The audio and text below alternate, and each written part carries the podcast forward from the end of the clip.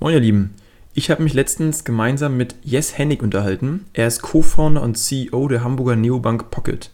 Pocket hat letztes Jahr eine 4 Millionen Seed-Runde, also eine Finanzierung von Vorwerk Ventures und Cavalry eingesammelt. Sie sind zudem die größte europäische Neobank auf TikTok und bauen das Bankkonto für junge Menschen, also für die Generation Z. Wie sie das machen und was bei dieser Generation zu beachten ist, hört ihr in diesem Podcast. Viel Spaß dabei!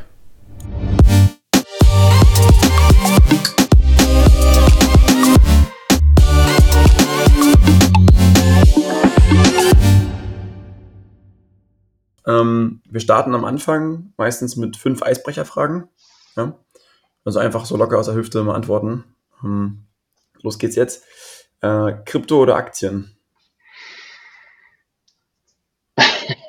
Beides. Darf man nicht? Weiß ich nicht, doch. Also, denk schon. Beides, beides ein gesunder, gesunder Mix. Ähm, welcher Disney-Charakter wärst du, wenn du einer sein könntest? Ähm, Mowgli. Mowgli. Ja. Einfach, weil es dir zuerst eingefallen ist oder gibt es da. Nee, ich finde, ein junger Mann, der, der irgendwie nicht in den besten Umständen vielleicht groß, oh nee Gott, das klingt ein bisschen dramatisch, aber Mowgli hat es halt irgendwie geschafft, ähm, aus nicht perfekten Gegebenheiten doch irgendwie, irgendwie was zu werden. Und ich finde Mowgli ist einfach faszinierend. Das ist mir gerade als erstes in den Kopf gekommen. Mhm. Was gibt's bei dir Heiligabend zu Hause zu essen? Äh, ich hoffe Grünkohl. Ich muss mal nachfragen. Und dann mit, mit, mit äh, Kassler oder was ist dir? Ja, mit, genau, mit, mit, mit Wurst Kassler, ähm, die ganze Palette und hoffentlich auch noch einen guten Tiramisu-Nachtisch. Klingt sehr gut. Ähm, was, also vielleicht für die HörerInnen, das ist, äh, wir nehmen vor Weihnachten auf, deswegen frage ich das. Wahrscheinlich ist es zum Release schon nach Weihnachten. ähm, was hast du während der Pandemie Neues gelernt oder angefangen zu lernen? Ähm, was habe ich gelernt oder angefangen zu lernen? Ich habe angefangen, tatsächlich relativ viele Bücher zu lesen, ähm, weil ich einfach, ähm, nachdem ich den Stift beruflich den fallen gelassen habe, gewisse Zeit hatte und irgendwie nicht mehr, nicht mehr gependelt bin oder nicht mehr mich in die U-Bahn setzen musste. Und ich habe äh, angefangen, relativ viel zu lesen und zwar viele Biografien. Ähm, das, das war ganz, ganz spannend. Oder Welche war die beste, die du gelesen hast? Ähm, von dem Gründer von, von Nike. Das war, das war sehr faszinierend. Ah, cool. Klingt, klingt auf jeden Fall spannend. Ähm, in Hamburg. Lieber ins Schanzenviertel oder auf den Kiez? Kiez. Ähm, ich finde, die Schanze ist mir manchmal ein bisschen zu, ähm, zu aufgesetzt. Und ähm, Mhm. wenn, dann, dann lieber ehrlich, ehrlich auf den Kiez. Klingt doch, klingt doch gut. Du bist äh, Gründer von Pocket. Ich denke mal, die meisten Hörer werden Pocket nicht kennen. Willst du mal kurz sagen, was, was Pocket macht? Klar, sehr gerne. Pocket, ähm, wir sind die allererste deutsche Neobank, ähm, die sich auf die äh, Generation Z fokussiert. Eine Neobank, das ist eben eine Bank, ähm, die nur über Smartphone funktioniert, die Generation Z. Äh, hier fokussieren wir uns auf die 14- bis 25-Jährigen. Warum machen wir das? Ähm, die Generation Z ist die digitalste Generation, die mit Ingame-Käufen bei Fortnite und FIFA sozialisiert sind, die ähm, Subskriptionen haben wie Netflix und Spotify und eben auch E-Commerce-Transaktionen machen. Und wir alle kennen unsere Sparkassen und Volksbanken mit ihren Bankkonten, die eben noch eine Girokarte mit dem Konto ausgeben. Und äh, mit einer Girokarte kannst du eben nicht online bezahlen. Die Alternativen, äh, speziell für unter 18-Jährige, PayPal und Klarna, dafür muss man 18 Jahre alt sein. Das heißt, die Zielgruppe hat kein Bankprodukt letztendlich, womit sie sich identifizieren können, was ihre Sprache spricht und sind vor allen Dingen abhängig von den Eltern, um einfach ihre eigenen digitalen Hobbys und Bedürfnisse umzusetzen. Und wir haben eben als erste deutsche Neobank äh, eine dedizierte iOS- und Android-App für die Zielgruppe rausgebracht mit einer virtuellen und physischen Debit Mastercard. Mhm. Klingt, klingt sehr spannend. Generation Z ist, äh, vielleicht mal ganz kurz, wann 95, Mitte der 90er bis irgendwie 2010 oder so, ne? Glaube ich, Ja, Zeit. ja, genau. Genau, kommt, kommt gut hin. Also man sagt so irgendwie zwischen 14 und 25, die sich in der Range bewegen, das ist die Generation Z. Genau. Mhm. Mhm. Okay. Ähm, also Banken und Finanzdienstleister verdienen ja jetzt in der, in der Regel mit verschiedensten Produkten Geld. Ne? Äh, ihr könnt, ja, da ihr das Produkt sozusagen auch Minderjährigen anbietet, keine Kredite ähm, anbieten. Ihr könnt viele andere Dinge nicht machen. Womit verdient ihr denn dann Geld bei Ja. Pocket? Also klassische Retail-Banken oder Priva im Privatkundengeschäft gibt es eigentlich drei Möglichkeiten, Geld zu verdienen. Die erste Möglichkeit, äh, du nimmst ein Abo pro Monat oder so eine Subskription oder Kontoführungsgebühren. Äh, die zweite Möglichkeit ist die sogenannte Interchange-Fee. Das heißt, du verdienst an jeder Transaktion mit der Visa oder Mastercard 0,2 Prozent. Mhm. Oder der dritte Weg sind eben B2B-Kooperationen, äh, indem du zum Beispiel Marketplace in deiner App aufbaust und dann über Affiliate Geld verdienst. Wir glauben dadurch, dass wir ein, eine äh, vertikal ausgerichtete Bank sind, die eine sehr spezifische Zielgruppe hat, dass vor allen Dingen der dritte Bereich, der B2B-Bereich für uns interessant werden kann, weil wir eben als erste ähm, Neobank ähm, Zugang zu einer spannenden Zielgruppe ähm, B2B-Partnern ähm, ermöglichen, ähm, wodurch die B2B-Partner eben auch sicherstellen können, dass die Zahlungsvorgänge also von den eben jungen Menschen durchgeführt werden und nicht quasi über, über den Umweg Eltern. Ähm, deswegen glauben wir, dass B2B für uns spannend sein kann. Ähm, und Kontoführungsgebühren äh, sind, glaube ich, auch eine Möglichkeit, zukünftig Geld zu verdienen. Im Bankbereich sagt man so, der Free Lunch ist over. Ähm, andere Banken chargen oder, oder verlangen mittlerweile auch einige Euro pro Monat, um so ein Konto führen zu dürfen. Da sind wir noch so ein bisschen restriktiv. Wir glauben, dass über die B2B-Kooperation spann ein spannenderer Weg für uns ist, ähm, und dann haben wir natürlich noch zwei, drei andere Ideen, die ich jetzt hier aber noch nicht verraten werde. Hm.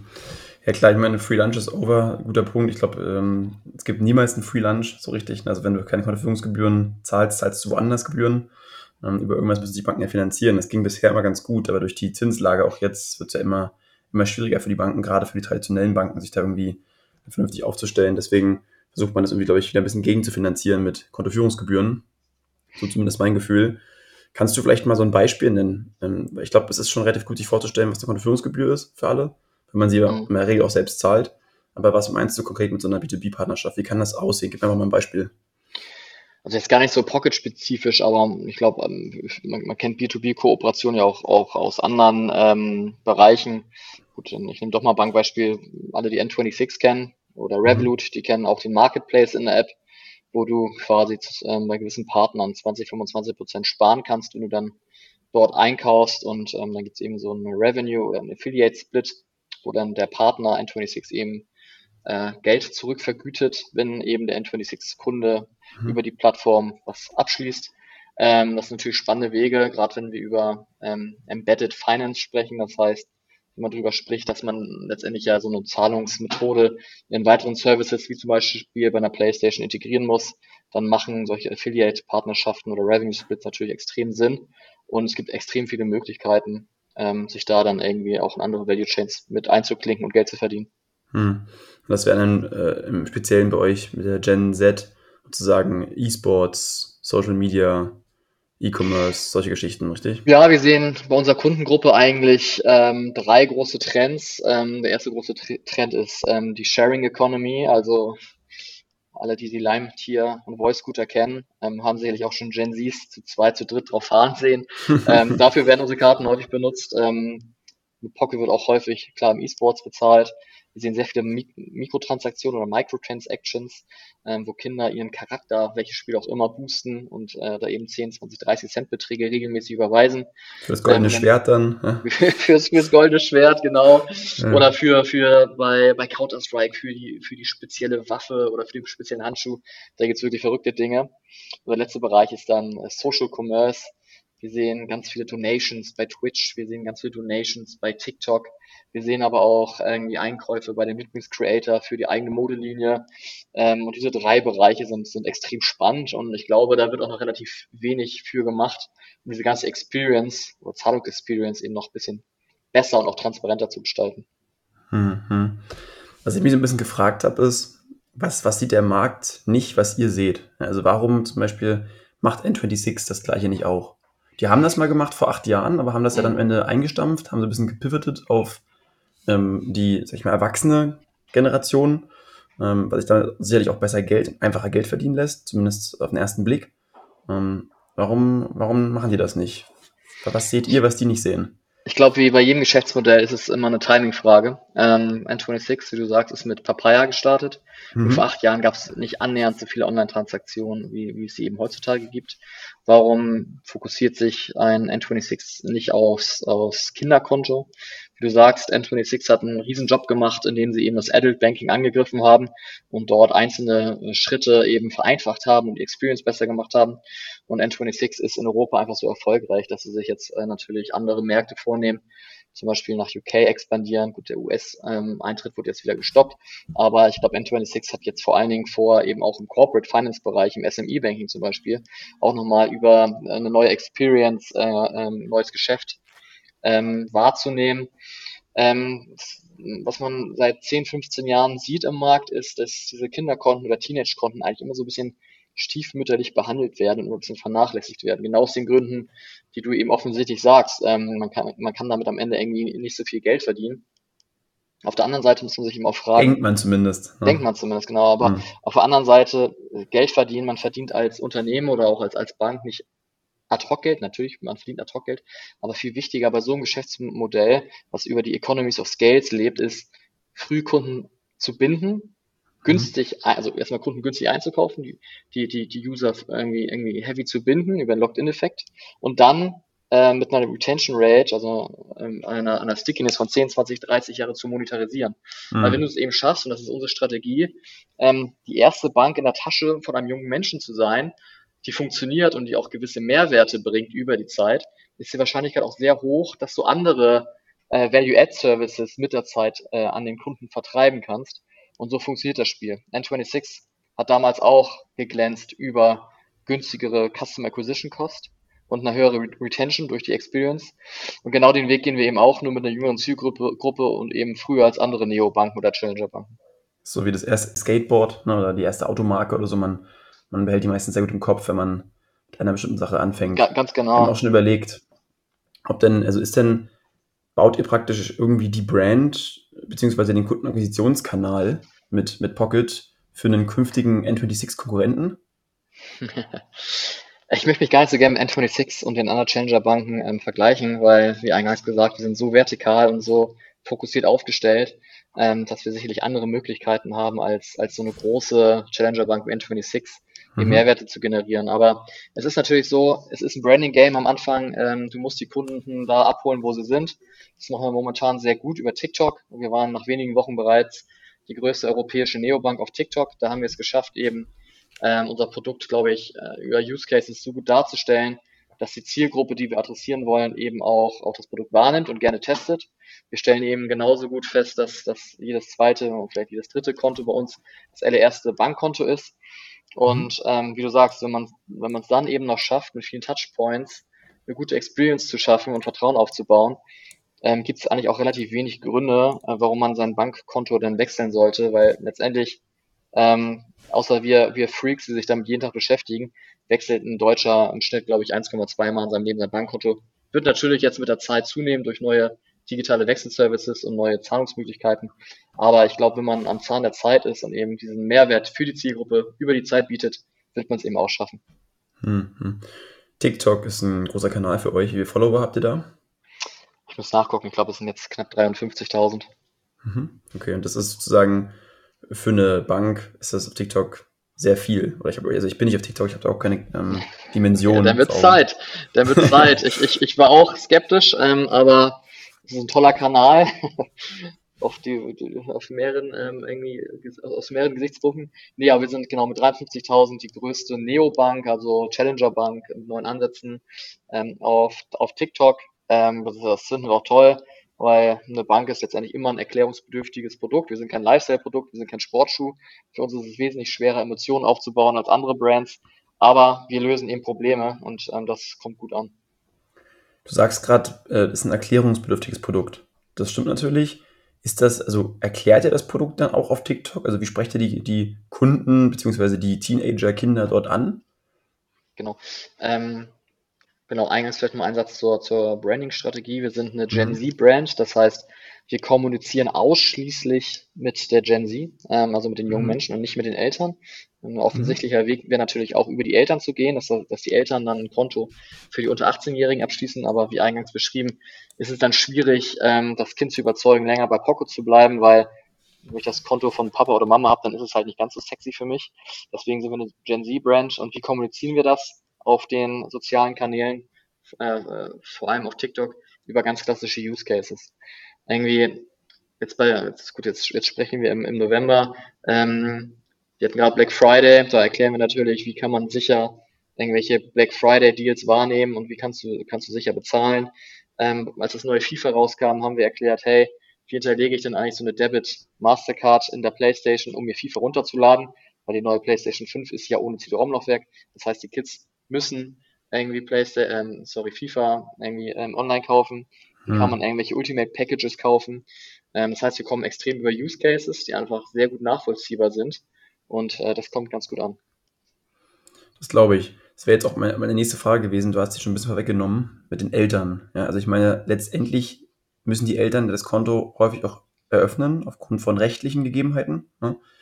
Und meine Frage wäre also gewesen, sprecht ihr eher die Jugendlichen an, die dann zu ihren Eltern gehen und sagen, hey Papa oder hey Mama, ich würde dir gern äh, bei Pocket ein Konto eröffnen, könnt ihr mir helfen?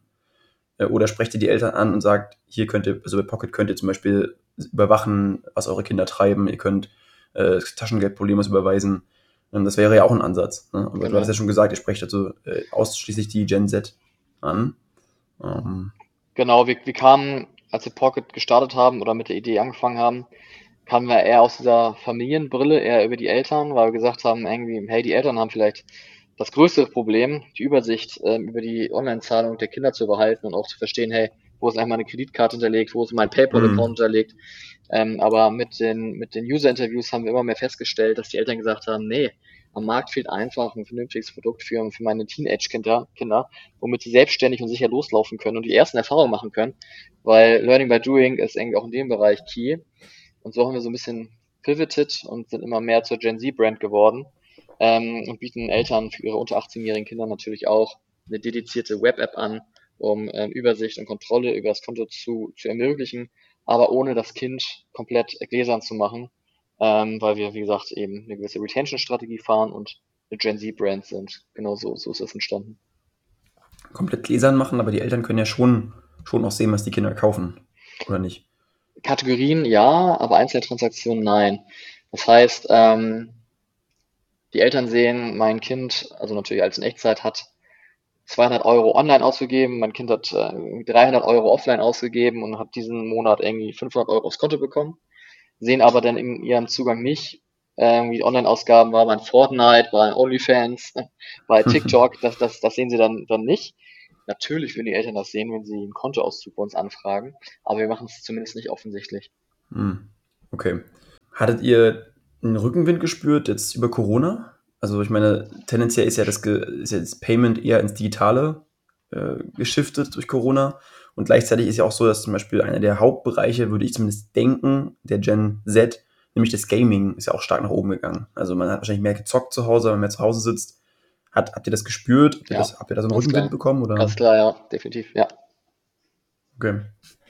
Ähm, ich habe in der Recherche, habe ich äh, gesehen, es gibt eine Bank, die heißt Greenlight aus den USA. Mhm. Die fährt so einen ähnlichen Ansatz wie ihr. Ja. Und ist mit einer, über einer Milliarde bewertet. Also toi toi toi, dass das bei euch in der nächsten Runde auch der Fall ist. Ähm, die fahren aber vor allem so einen pädagogischen Ansatz. Und ich glaube, der pädagogische Ansatz, den die fahren, ist jetzt nicht, also im Sinne von, wie füge ich mein, mein Payment, also meine, meine, mein Konto bei, bei der PlayStation hinzu, sondern vermute, vermutlich wesentlich mehr in Richtung finanzielle Bildung. Bietet ihr sowas auch an? Also, dass ihr frühzeitig Jugendliche finanziell bildet?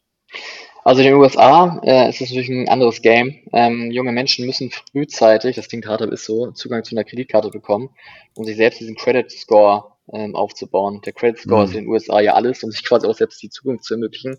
Das heißt, ähm, dort ist es wesentlich wichtiger, die Eltern zu überzeugen, dass sie schnellstmöglich eine Kreditkarte für ihre Kinder öffnen. Ähm, genau. Dennoch, es gibt in den USA drei Player, Greenlight, Current und Step. Und gerade Current und Step haben eine andere Strategie, sind übrigens auch beide mit über einer Milliarde US-Dollar bewertet. Beide haben auch irgendwelche Rapper im, im Board und als Investoren. Hm, ähm, Current, glaube ich, mit 2,2 Milliarden US-Dollar. Ja, genau, so. genau. Und ich glaube, ich, ich glaube, ASAP Rocky oder Jay-Z, muss ich mal nachgucken, sind da mit investiert. Und die beiden fahren dann eher unsere Strategie ähm, und sind eben auch Teenage-only unterwegs. Ähm, Genau, und es gibt, es gibt, es gibt genau die beiden Wege. Entweder du gehst über die Eltern, du probierst vor allen Dingen über die Education zu kommen. Auf jeden Fall ein mhm. sehr, sehr sympathischer Weg. ähm, wird in der Retention meiner Meinung nach schwieriger. Oder du gehst den Gen Z-Weg, bist einfach lauter und bist einfach eine Gen Z-Brand, ähm, musst aber natürlich als konsequent in Kauf nehmen, dass du die Entscheidungsträger, die Eltern vielleicht nicht ganz so gut abholst, aber dafür wirkliche Fans und Advocates ähm, kreierst. Genau, die, die beiden Wege gibt's. Hm. Sagst du die ganze Zeit Gen Z, ich sag Gen Z, was ist denn jetzt richtig? Ah Gott, die Diskussion hatten wir auch schon so, so oft, ich weiß es nicht. Äh, Gen Z, Gen Z, ich, ich weiß es nicht. Man versteht das aber hoffentlich. Ja, ja, klar, am Ende ist es ja auch, ist auch egal. Ich meine, ähm, Generation Z. Genau. ja, ja, die jungen Menschen. Ihr habt jetzt ähm, Geld aufgenommen in einer, Seed-Finanzierung von Cavalry Ventures unter anderem mit Vorwerk Ventures. Genau. Ihr wart auch äh, in einem Accelerator hier in Hamburg, im Next Commerce Accelerator, soweit ich äh, das richtig gelesen habe. Mhm. Wieso jetzt der Next Commerce Accelerator? Warum nicht zum Beispiel die Comdirect Startup Garage, die wir ja auch haben? ja, gute Frage. Ähm, okay. Wir haben Pocket Anfang ähm, 2020 gegründet.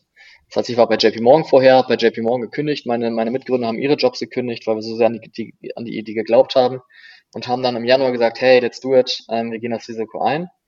Im Februar haben wir uns dann hier im Peterhaus in der Schanze eingemietet und haben angefangen loszulegen, unser Pitch Deck zu bauen, ähm, unsere Idee zu visualisieren und ähm, Business Angels zu akquirieren, um unsere Idee umzusetzen.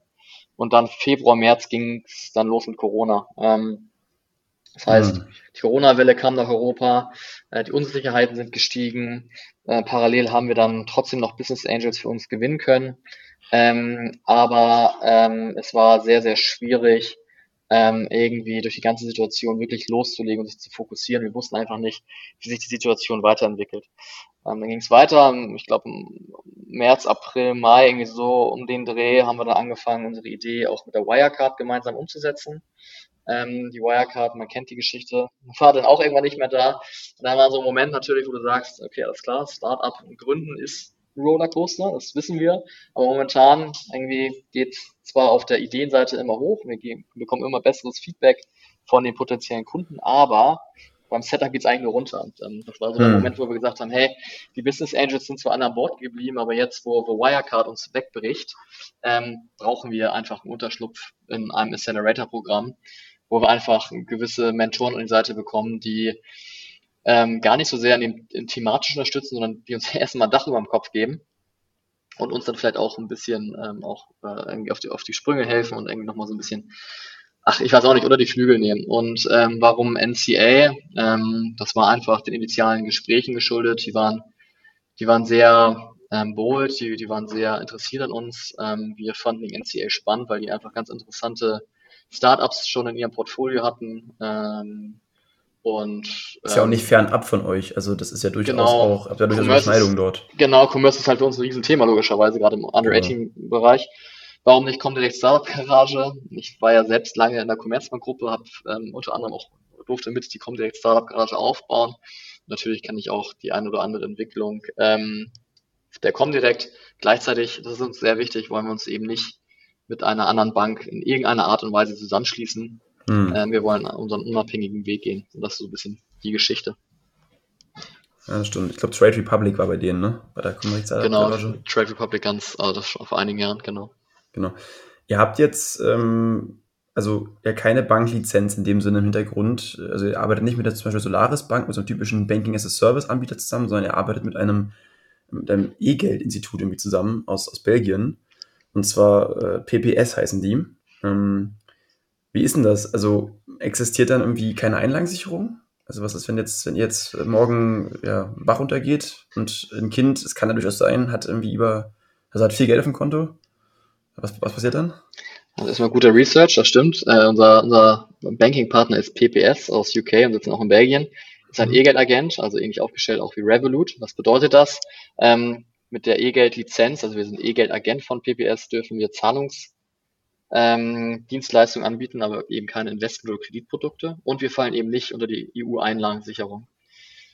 So, jetzt, muss man sich, jetzt muss man sich natürlich fragen, was bringt einem eigentlich die EU-Einlagensicherung, äh, beziehungsweise, gut, was sie einem bringt, ist schon klar, das Geld ist bis 100.000 Euro abgesichert. Ähm, aber wir hatten eigentlich noch 100.000 Euro auf seinem Girokonto. Ähm, natürlich für, für Leute, ähm, die... In der, Deutschland? Die, ja, ja, genau. Es wird zwar automatisch weniger, aber in Deutschland wird es das sicherlich geben. Aber in unserer Zielgruppe ist das jetzt erstmal nicht relevant. So. Ähm, das heißt, sollte es zum Worst Case kommen, wird irgendwie, werden die Einlagen über die Insolvenz, Insolvenzmasse zurückbezahlt. Ähm, aber klar, der, der Nachteil bei so einer Lizenz ist eben, dass man nicht EU-Einlagen gesichert ist, spielt aber wirklich meiner Meinung nach keine Rolle, weil auch die EU-Einlagensicherung, ich weiß nicht, wie häufig sie greift im Jahr oder in, in zehn Jahren, äh, wirklich nur in dem Worst der Worst Cases eintritt. Hm. Ja, stimmt. Und ich, also ich kann mir auch vorstellen, dass das wahrscheinlich viele Eltern und vor allem auch viele Jugendliche, also die wissen das ja gar nicht und im Endeffekt äh, spielt es auch nicht so eine große Rolle. Ich glaube, mir ist die erste Frage, die jetzt äh, bei TikTok bei euch fällt, äh, von so einem Gen Zetter, äh, ist, hey, nee. habt ihr eine Einlagensicherung? nee, das, äh, das stimmt, das hatten wir glaube ich noch nie. das hätte mich auch gewundert auf jeden Fall. Aber gut, ich meine, ähm, Ihr werdet dann aber früher oder später irgendwann ja auch ändern, äh, wechseln müssen. Weil ich meine, letztendlich hast du ja gesagt, wollt ihr die Bank auch dann später bleiben? Also wenn die ähm, Gen Zetter jetzt älter werden, mhm. wenn man mal vielleicht mit Mitte 20, 30, Mitte 30, wie auch immer, sollen die ja weiterhin über euch Bankprodukte in An Anspruch nehmen können. Und auch dort stecken dann wahrscheinlich auch höhere Margen drin für euch. Ähm, und dafür bräuchtet ihr dann schon eine richtige Banklizenz. Das würde ja dann mit so, einem, so einer E-Geld-Lizenz nicht funktionieren. Oder? Genau, genau. Es gibt eigentlich zwei Wege. Entweder wir, wir werden unsere eigene Vollbanklizenz, um solche Produkte mit anzubieten. Das ist natürlich ein mhm. Riesenprozess, ein Riesenaufwand. Ähm, könnte, sich, könnte sich aber natürlich lohnen. Oder es gibt den zweiten Weg, ähm, den ich ehrlicherweise momentan favorisiere und wo ich auch Trends erkenne. Ähm, du partnerst einfach mit Experten in deren Val Value Chain. Also ähm, warum sollten wir denn nicht uns irgendwann mit einem Partner zusammentun, der, äh, ich sag mal, nur aus oder der eine B2B-Leistung anbietet, ähm, um quasi Trading-Produkte anzubieten ähm, oder der eine B2B-Leistung anbietet, um, um Lending- oder Kreditprodukte anzubieten. Es macht mhm. meistens viel mehr Sinn, sich da zu integrieren und eine Partnerschaft einzugehen, weil du einfach eine schnellere Time to Market hast, teilweise auch günstigere Kosten und vor allen Dingen schnell Produkte testen und wieder verwerfen kannst, anstelle von, hey, ich mache jetzt den großen Umschlag und baue das alles selbst und stell dann fest, hm, weiß ich auch nicht, vielleicht bewegen wir uns jetzt doch nochmal in eine andere Richtung, dann hast du, bist du quasi stuck äh, in der Geschichte. Deswegen glaube ich eher an den zweiten Weg und Partnerschaften werden vor allen Dingen für uns relevant sein. Habt ihr nicht sogar äh, eine Bank irgendwie bei einem eurer Investoren angesiedelt, bei, bei Cavalry oder so? Meine okay. ich. Du hast eine, eine wirklich, also Research, also 10 von 10. Genau. Ähm, neben Cavalry Ventures hat bei uns auch Vorwerk Ventures investiert. Ähm, also, also erstmal Cavalry, irgendwie kennt man vielleicht, ist ein starker Berliner VC. Vorwerk Ventures ist super spannend. Die haben unter anderem auch bei Flaschenpost und, und Hello Fresh investiert. Und jeder, der Vorwerk kennt, also nicht Vorwerk Ventures, sondern die Mutter Vorwerk, weiß, mhm. dass die Staubsauger anbieten, dass sie den Thermomix und sowas produzieren. Und die hatten äh, einfach die Herausforderung, dass das Produkt sehr gut ankam, aber viele Leute sich so ein teures Produkt nicht, nicht leisten können. Und deswegen hat irgendwann Vorwerk die AKF Bank gegründet, um einfach selbst auch Finanzierungsprodukte anzubieten. Natürlich gibt es vielleicht oder gibt es die eine oder andere Idee irgendwann über Vorwerk Ventures äh, und der AKF Bank, denn auch selbst ähm, solche Produkte anzubieten. Muss man sich mal sehen, wie wir uns entwickeln. Ja. Wie ist bei euch ähm, eine Frage, die noch im Kopf gekommen ist? Eltern haben ja so ein bisschen, also ein bisschen, haben schon in gewisser Weise die Möglichkeit, Einfluss zu nehmen auf das oder Einsicht zu nehmen, zumindest in das Konto ihrer Kinder. Ja? Können die auch regelbasiert was verbieten, dass du Eltern zum Beispiel sagst, ich möchte auf gar keinen Fall, dass mein Kind sich auf OnlyFans rumtreibt, ich möchte jetzt dort gerne Zahlung unter, unterbinden und legt jetzt da irgendwie eine Regel rein und am Ende so also ein bisschen, gibt es irgendwelche Schutzmechanismen? Nein, das können die Eltern nicht. Ähm, wir haben kategorisch einige äh, MCCs, also Merchant Categories, ähm, ausgeschlossen. Das heißt, unsere Pocket-Karte, vielleicht muss jetzt einige enttäuschen, funktioniert nicht fürs Gambling ähm, und mhm. funktioniert nicht für Erotikprodukte. Und mhm. OnlyFans, da wir es jetzt schon zweimal angesprochen haben, OnlyFans ist da, ist da ein Graubereich, äh, ist ja eigentlich nicht so für Erotik gedacht, aber vielleicht kannst du mir mehr darüber erzählen. Muss mir anschauen, ich habe leider keinen Account. okay. ähm, aber ja, ich glaube auch, ich habe es auch bisher primär gelesen, dass dort der Erotikbereich vertreten ist. Genau. Will aber natürlich jetzt nicht OnlyFans da über einen Kamm scheren, sagen alle Accounts, da wird sicherlich auch einfach äh, andere Content-Creatoren geben, die da irgendwie, weiß nicht, andere Sachen machen. Aber es ist schon primär der, der Ruf, der das auf jeden Fall her. Das, stimmt schon. Um, ähm, okay, was macht ihr denn mit dem, mit dem Geld, was ihr bekommen habt von den Investoren? Ja. 4 ähm, Millionen, ich meine, das, da kann man erstmal jetzt ein, zwei Jahre was von machen. Was ja, genau, da? genau. Ähm, das Ziel ist es jetzt, ähm, vor allen Dingen ins Team zu investieren. Ähm, alles, was wir bis jetzt gemacht haben, haben wir mit elf Leuten gemacht und man kann sich vorstellen, dass so eine Bank aufzubauen komplex ist und zwar aus jeglichen Gesichtspunkten. Das heißt, wir, wir stellen viele neue Leute ein, wir ziehen jetzt ein neues cooles Büro und dann wollen wir vor allen Dingen unsere ähm, Product Roadmap, die wir uns vorgenommen haben, umsetzen. Ähm, und wir wollen uns vielleicht nochmal den einen oder anderen neuen Markt anschauen. Ähm, mhm. Genau, und wir wollen natürlich dann auch Geld in unsere Community investieren und, und eben größer werden und skalieren. Also die Community ist dann TikTok, Instagram, YouTube, Facebook oder bei Discord, Facebook wahrscheinlich schon gar nicht mehr, ne? Nee, Facebook haben wir gar nicht. Facebook haben wir gar nicht. Ähm, momentan sind wir sehr stark auf, auf TikTok unterwegs. Wir gucken uns YouTube Shorts an, das neue YouTube-Format. Mhm. Wir werden uns jetzt vermehrt auch Twitch anschauen. Wir wollen einen Discord-Channel eröffnen. Ähm, ja, da gibt's gibt's diverse Bereiche und Ideen, ähm, die wir jetzt äh, angehen werden. Mhm. Und ähm, was die Roadmap angeht, kannst du da schon irgendwas, also du wirst sicherlich ein paar Dinge jetzt nicht nennen können, aber kannst du da trotzdem vielleicht ein, zwei andere Dinge nennen? Also gibt es konkrete Sachen, wo du sagst, das ist jetzt eins oder konkreten ähm, ja, Pläne oder ein, ein konkreter Plan, den wir umsetzen wollen? Von der, der? Roadmap? Mhm. Mhm. Lass mich kurz überlegen, was kann ich verraten? Also was wir jetzt ähm, rausbringen, ist ähm, ein Peer-to-Peer-Feature. Ähm, das kennt man ähm, von PayPal, das heißt, dass du in Echtzeit Geld senden und, und anfragen kannst. Und äh, das gibt es im mhm. unter 18 Bereich äh, vor allen Dingen noch nicht.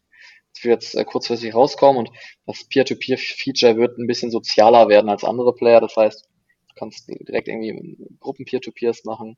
Ähm, du kannst aber auch von deinen Freunden sehen, welche Peer-to-Peers die gemacht haben. Ähm, das heißt, es wird alles ein bisschen sozialer. Das, also Pocket-to-Pocket-Nutzer kann man sozusagen. Ne? Genau, richtig. Genau, Netzwerkeffekte ein bisschen, die damit erzeugt auch, oder? Also mit letztendlich genau. da.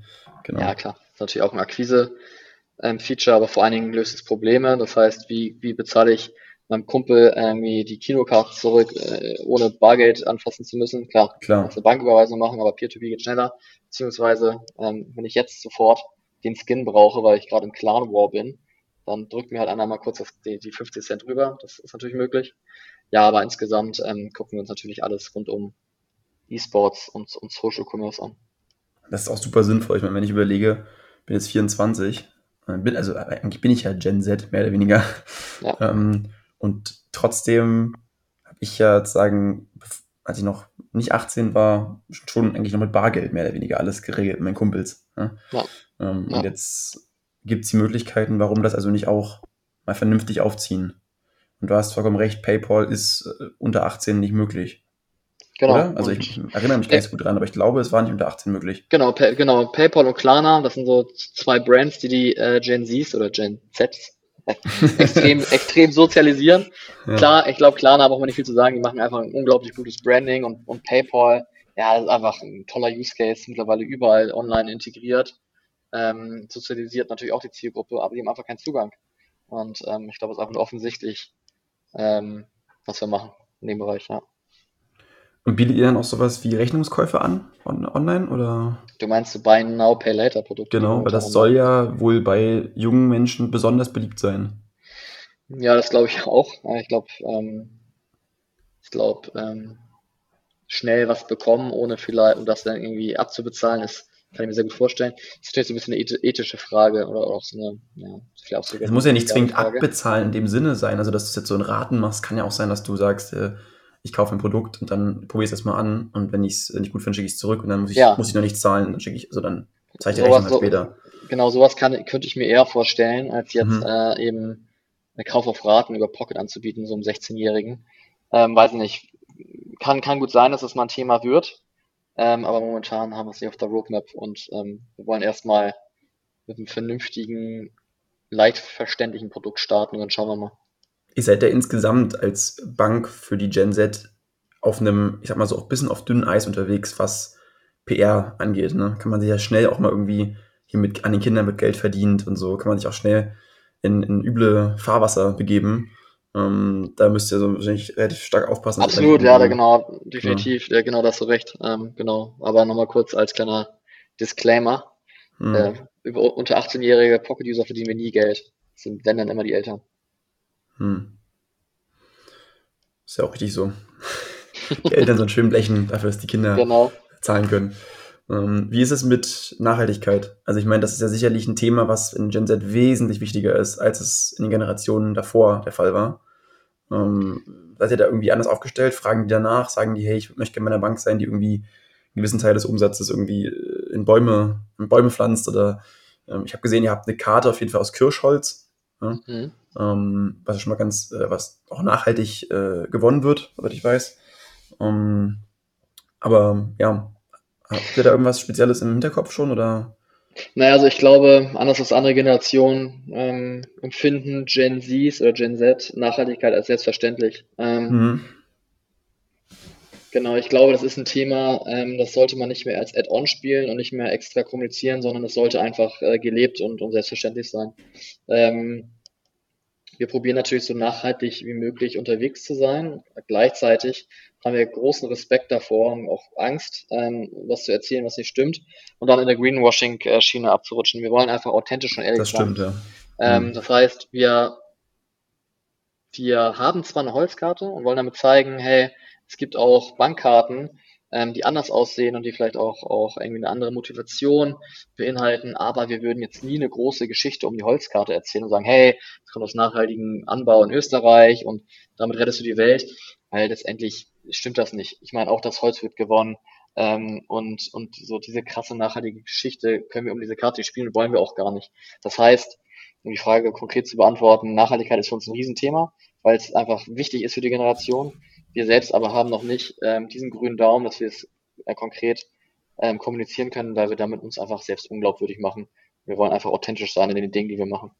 Ja, oder kann ich beispielsweise als Kunde sagen, ich möchte die Karte gar nicht erst physisch haben, ich möchte sie nur digital haben. Genau, geht das? das geht, ja genau. Also das ist ja eine top. physische, genau, eine physische Mastercard ist keine, keine Pflicht bei uns. Da geht eben auch die virtuelle per Google und Apple Pay. Ähm, genau. genau. Spart man sich PVC, irgendwelche Versandgeschichten, sonst was. Genau, ähm, richtig. Das ist schon ganz gut. Ich habe tatsächlich gelesen, ja, euer Partner ist ja Mastercard von der mhm. Karte. Die haben in eurem Auftrag eine Studie durchgeführt bei Jugendlichen. Ja. Und 58 Prozent der Jugendlichen haben gesagt, dass sie ihr Taschengeld noch in Bargeldform bekommen. Ja. Jetzt habe ich mich gleich gefragt, ähm, woran liegt denn das? Ich meine, das ist schon noch ganz schön viel. Und äh, habt ihr auch mal die Eltern gefragt, weil die entscheiden ja am Ende wahrscheinlich, wie das Geld an die Kinder geht. Ne? Also also ich habe meinen Eltern nicht gesagt, hey, ich hätte es gern, obwohl weiß ich gar nicht genau, müsste jetzt überlegen, wie ich es gemacht habe, aber ich würde behaupten, dass die Eltern schon selbst entscheiden, entweder sagen, hey, möchtest du vielleicht ein Konto haben oder pass auf, kriegst das Geld hier in Bar, ich knall es dir auf den Küchentisch morgens am Anfang, am Anfang des Monats. Mhm. Habt ihr die mal gefragt? Also was ist so. Klar. Ich glaube, es ist ein Generationsthema. Ich glaube, unsere Eltern, ähm, also ich sag mal, Menschen zwischen, ich sag mal, 45 und vielleicht 60, ähm, die haben natürlich ihr Taschengeld immer bar bekommen. Ich glaube, damals gab es fast, also gab es andere Wege, aber ich glaube, das war einfach nur selbstverständlich. Mhm. Ich glaube, diese Generation unserer Eltern ist genau dieser Tipping Point zwischen analoger Welt und digitaler Welt. Ähm, ich glaube, auch in dieser Zielgruppe, ich, ich müsste lügen, ich benutze ein Drittel reg regelmäßig Online-Banking. Das heißt, auch dort ist das Online-Banking vielleicht noch nicht ganz so angekommen wie jetzt in unserer Generation. Das heißt, wir sind gerade wirklich äh, in dieser Transformation vom, von der analogen Bargeldwelt hin zur digitalen. Bargeldwelt wird natürlich momentan beschleunigt durch die Corona-Situation und auch durch andere Trends in anderen Bereichen. Aber es stimmt schon, äh, noch wird überwiegend Bargeld als Taschengeld ausgezahlt. Was auch ganz spannend ist, 16- bis 18-jährige Deutsche ähm, haben das höchste frei verfügbare Einkommen im Vergleich äh, zu anderen Ländern, weil wir eben dieses äh, duale Ausbildungssystem haben. Ähm, ich glaube, im Schnitt hat so ein 16-Jähriger um die 350 Euro zur Verfügung. Ähm, das kommt eben dadurch, dass sie meistens eben noch zu Hause wohnen. Ähm, und jeder Dritte hat noch kein äh, eigenes Bankkonto von den 16- bis 18-Jährigen. Also heißt, mehr verfügbares Einkommen als irgendwie Ende 20-Jähriger? Nee, nee, sorry. Also genau, wenn du die 16- bis 18-Jährigen nimmst und die weltweit vergleichst, da sind die Deutschen so, ja, gut, 16 okay, mit, Nee, verstehe, verstehe. Äh, okay. auf, sonst, ja, sonst wäre es natürlich spannend. Nee, aber genau, die haben das höchste frei verfügbare Einkommen in, in deren Alters Gruppierung, mhm. ähm, aber jeder Dritte hat noch kein, kein Bankkonto und ähm, das zeigt eben auch diese Diskrepanz, die gelöst werden muss. Und ähm, ich glaube, wir sind auf einem guten Weg in der Mastercard-Studie oder mit Mastercard haben wir auch herausgefunden, dass jeder dritte Jugendliche schon mal einen PayPal-Account zum Beispiel gefaked hat, um die Möglichkeit zu haben, online zu bezahlen.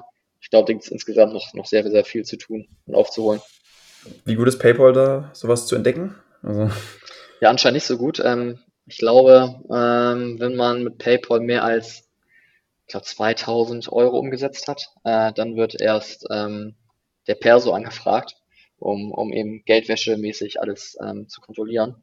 Und bis dahin, glaube ich, ähm, kann man relativ problemlos auch als unter 18-Jähriger mit eben falschen Informationen Konto öffnen oder einen Zugang hm. öffnen. Ja. Also ich weiß, dass ich ähm, als unter 18-Jähriger ein Sparkassenkonto hatte. Typischerweise so über die Eltern, irgendwie am Ende der Sparkasse, ist dann da irgendwie dein, dein, dein Konto. Ähm, ich frage mich dann immer, warum die Sparkasse nicht einfach sagt, hey, wir bringen jetzt auch eine Kreditkarte raus, weil die Kreditkarte ist ja letztendlich das Einzige, was euch, also klar, die, die User Experience noch ein bisschen anders, aber das ist ja letztendlich das Entscheidende, was euch unterscheidet von, von den Sparkassenkonten. Ne? Weil ihr damit irgendwie können dann die Jugendlichen sozusagen online einfacher bezahlen als mit einer Girocard. Ne? Aber irgendwie, ja, also, also mir erschließt sich das immer nicht. Mhm. Warum machen die, das ist ja für die jetzt überhaupt kein Ding, das ist ja einmal mit dem Fingerschnipsen, da hat die Sparkasse eine, eine Kreditkarte oder nicht. Also uns unterscheidet einiges von der Sparkasse. Also wir sind natürlich ganz andere, ganz andere Brand, ganz anderes Auftreten. genau, das ist klar, ja. Äh, dediziert. Unsere, unsere, unsere Banking-App gehört wahrscheinlich zu den Top 5 Banking-Apps bereits jetzt im deutschen Markt. Und wir haben ja gerade angefangen, wir sind gerade mal ein halbes Jahr live, ähm, sind noch sehr hygienisch unterwegs und zukünftig werden wir uns da natürlich noch mehr differenzieren. Gleichzeitig haben wir eben auch das unter 18 Onboarding, also mhm. die Kontoeröffnung für unter 18-Jährige digitalisiert und ähm, es ist gar kein Papierkrieg mehr notwendig ähm, im Vergleich zu bestehenden Banken. Aber das stimmt schon, die Frage habe ich mir natürlich auch gestellt, was wir jetzt gerade machen in der jetzigen Situation, in der jetzigen Stage, wo wir sind, mit diesem hygienischen Produkt, ey, das ist keine Rocket Science. So, wir, wir, wir haben jetzt hier nicht eine neue Blockchain-Technologie gebaut oder bauen die kein Metaverse. Wir bauen einfach ein vernünftiges Bankkonto für junge Menschen, ähm, werden es natürlich äh, in Zukunft noch, noch weiter ausbauen. Das ist ja wie ein Rohstoff eigentlich fast schon, wie so eine Commodity eigentlich. Du, Banking musst... ist Commodity, absolut. Ja. Banking ist Commodity, es ist, es ist nichts Besonderes. Besonders ist es einfach nur, ähm, wie du die Kunden über eine längere Zeit mit besonderen Produkten, mit neuen Produkten hältst. Das ist jetzt die Kunst an der Geschichte. Und warum eine Sparkasse einfach keine dedizierte iOS- und Android-App mit einer vernünftigen Experience, mit einer Prepaid Debit Mastercard oder Visa Card, was auch immer, rausbringt, das musst du ehrlicherweise die Sparkasse fragen. Aber ich, ich finde es enttäuschend, weil einfach eine sehr wichtige und sehr junge Zielgruppe, der Kunde der Zukunft, vernachlässigt wird oder wurde. Hm, hm. Nee, das ist schon, schon richtig. Und wie gesagt, ich meine, man sieht es ja auch bei den, bei den Challenger-Banken, dass die ja auch ganz anders denken vom Frontend. Ne? Also ich fühle mich ja viel wohler in, in so einer App als in einer Sparkassen, Commerzbank, wo auch immer App. Also die App ist buggy, die hat die Buttons, also es ist irgendwie von der User Experience nicht das gleiche. Man denkt immer, so schwer kann es nicht sein, aber es scheint doch ja relativ schwer zu sein. Ich habe auch ein paar Screenshots von eurer App gesehen. Die ist natürlich dann schon ganz anders aufgebaut. Die hat Smileys eingebaut, die hat so ein bisschen, man merkt schon, dass es halt eher in die, die Generation anspricht, die, die ihr auch ansprechen wollt. Ne? Das ist schon, schon anders. Ja, genau. Also äh, du kannst dir ja mal gerne ein Pocket-Konto öffnen oder auch alle Zuhörer, kostet nichts und geht schnell.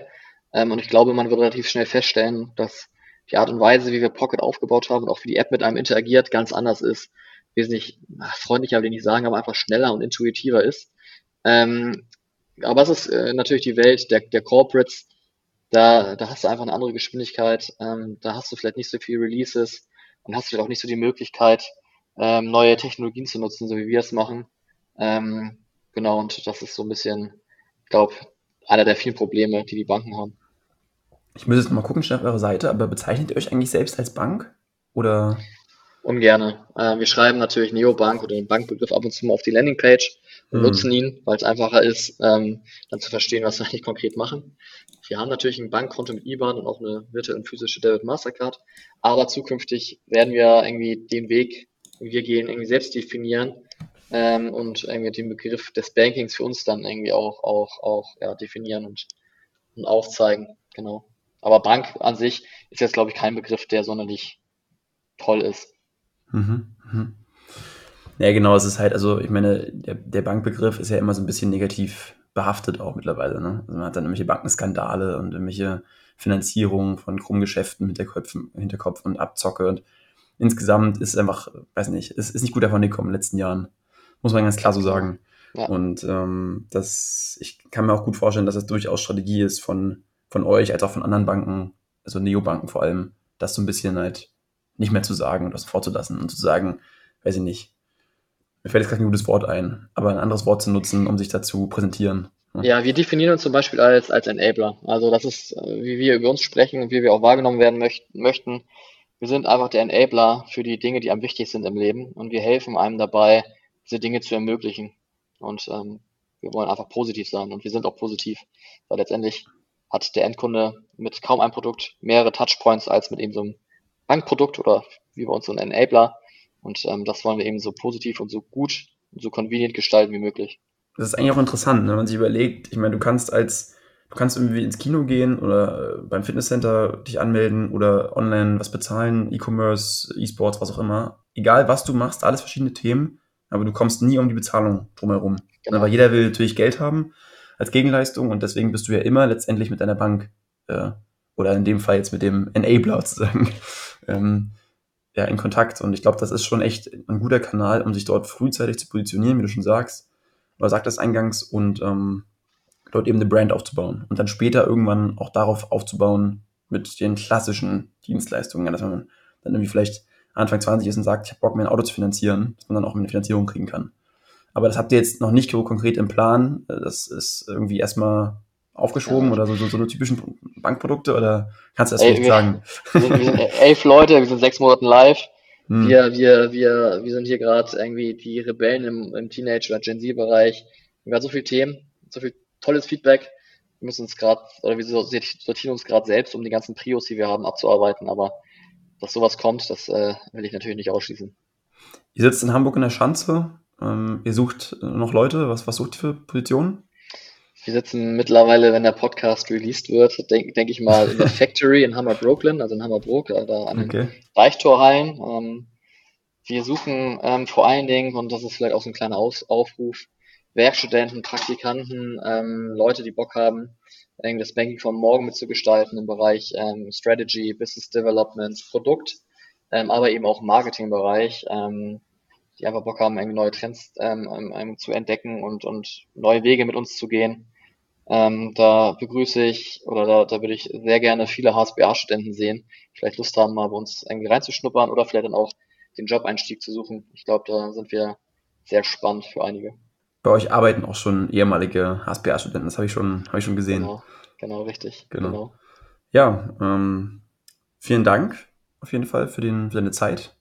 Yes und ähm, hat mir Spaß gemacht. Ich bin sehr gespannt, wie sich die Bank entwickelt. Ich hoffe, dass sich Hamburg weiterhin als, es war in den letzten Jahren stark zu sehen, dass sich viel ansiedelt, weiterhin als ähm, Fintech-Standort behaupten kann. Ich meine, ihr hättet auch nach Berlin gehen können. Vielleicht da nochmal als Exkurs, wieso seid ihr nicht Berlin gegangen? Also warum jetzt Hamburg? Gibt es da einen Grund oder einfach, weil ihr Hamburg äh, geiler findet als Stadt? Oder? Wir, wir, wir sind in Berlin, also wir haben in Berlin losgelegt, ehrlicherweise. Ja? Ähm, aber weil ähm, Max und, und ich, ähm, irgendwie, die alles initiiert haben, ganz am Anfang, Hamburger sind und einen hohen, eine hohe Identifikation mit dieser Stadt haben, ähm, sind wir nach Hamburg zurückgekommen und wir glauben, dass ähm, Hamburg einfach so ein bisschen äh, ja, der bessere Standort ist für uns, weil es hier weniger ähm, Banken um uns herum gibt, weniger Fintechs und gleichzeitig ähm, sehr, sehr, sehr, sehr viele Talente aus, aus diversen Bereichen. Also wir fühlen uns hier nach wie vor sehr wohl. Glaube ich, glaube ich. Klar, ich meine, der, der Wettkampf ist natürlich in, Ham äh, in Berlin wesentlich höher, ne? um, die, um die jungen Talente, gerade im, im Startup-Bereich. Also wenn junge Leute Bock auf Startup haben in Berlin, dann gibt es da gefühlt tausende Möglichkeiten. Genau. Wesentlich schwerer, jemanden zu finden. Gehälter sind natürlich günstiger, ähm, Fluktuation ist dafür höher und ich glaube, ähm, es tut uns gut, in Hamburg zu sein, weil wir einfach nachhaltiger ein Team aufbauen können. Ähm, und genau, weil es hier einfach schön ist. genau. Also wer Lust hat, kann sich äh, melden, der, also einmal bei Yes oder bei euch auf der Website. Die sind auch Jobs ausgeschrieben unten im Footer, kann man auf Jobs gehen. LinkedIn seid ihr auch vertreten, ähm, genau. sich das anschauen. Ähm, sehr interessante Möglichkeit, denke ich, sich da mal umzuschauen für die Zukunft. Bin sehr gespannt, wie ihr noch wächst. Bin gespannt, wenn ich die erste Series A, B, C, D und so weiter sehe. und ähm, ja, dass ihr eine, wann ihr die erste Party in Hamburg schmeißt äh, als Unicorn. ja, äh, sag mir Bescheid, ich bin dabei. genau. Ja, cool. Ähm, vielen Dank auf jeden Fall für deine Zeit. Ähm, yes, also falls sich Leute wundern, er heißt Yes, er ist aus Dänemark, richtig? Und man würde genau. normalerweise Jess sagen. ja, genau richtig, ja. Und ähm, ich behalte euch im Auge. Ähm, war ein schöner, spannender Podcast. Und ähm, ja, dann bin ich gespannt, ob ihr die Gen Z in Deutschland und auch Europa äh, aufreißen könnt die nächsten Jahre. Cool. Vielen Dank für die Einladung, Oskar. Gerne, gerne.